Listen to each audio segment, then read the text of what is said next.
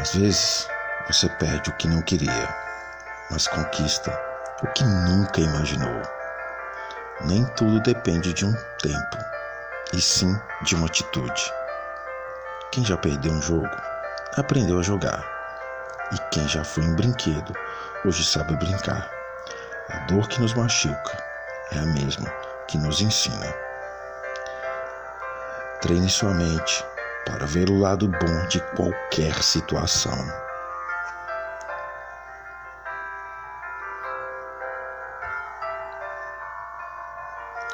Seja grato, tanto pelas coisas boas como pelas coisas ruins.